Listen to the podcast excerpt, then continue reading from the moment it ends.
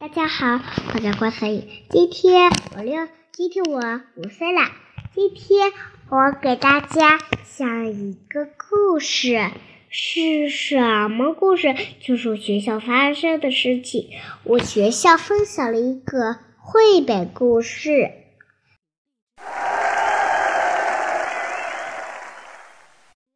讲的绘本故事是小牛学吃饭。小牛生出来的时候，它只吃妈妈的奶。它不用上课，只吃妈妈的奶，比学校所有东西同学都念的多。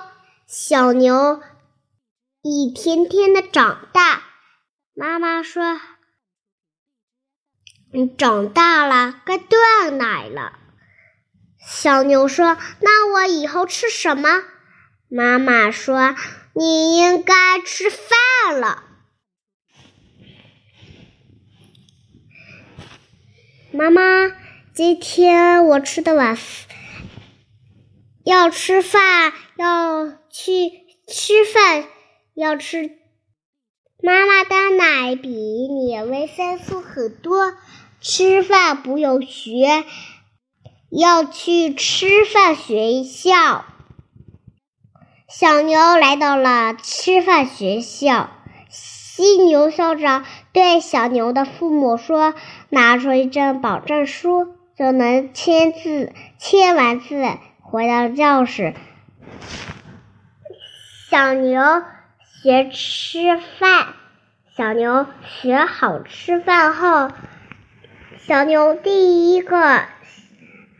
吃完饭，老师让同学们先把这些拼图谁拼完，小牛第一个拼完，老师送给他一一副书，爸爸妈妈来参加他的毕业证书。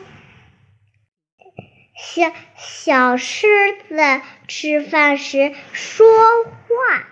一边吃一边说话，饭进入了气管，很多医生都来抢救小狮子。小狮子醒了，它也它没咬人。